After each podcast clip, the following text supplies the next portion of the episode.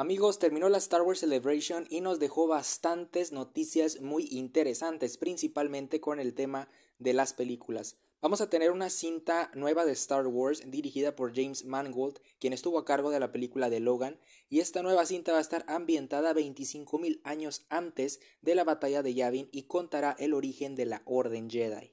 Llama mi atención mucho este proyecto ya que se describe como algo épico y bíblico, y es que este sería el primer material cronológico del universo de Star Wars. ¡Qué emocionante!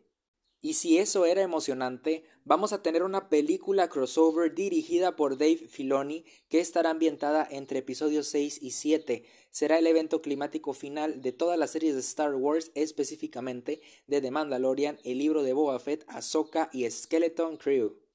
Esto es realmente emocionante. Dave Filoni va a dirigir una película de Star Wars y gracias al tráiler de Ahsoka podemos decir que esta próxima cinta puede ser la gran reinterpretación de Heredero del Imperio. La verdad, esta nueva película va a ser todo un evento para los fanáticos de Star Wars, va a ser un suceso histórico.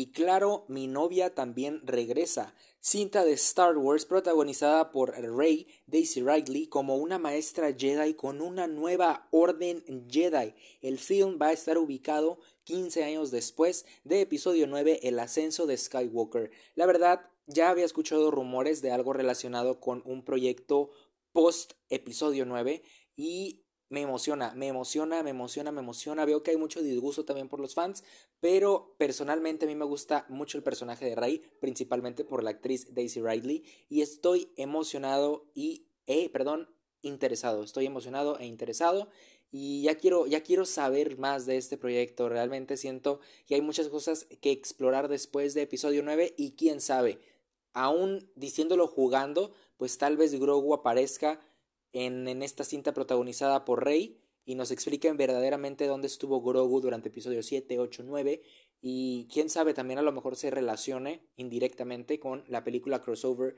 de las series de Star Wars. No lo sé, Star Wars tiene un gran futuro por delante tanto en las series y ahora con las películas y la verdad estoy emocionado con estos tres proyectos. Gracias Star Wars.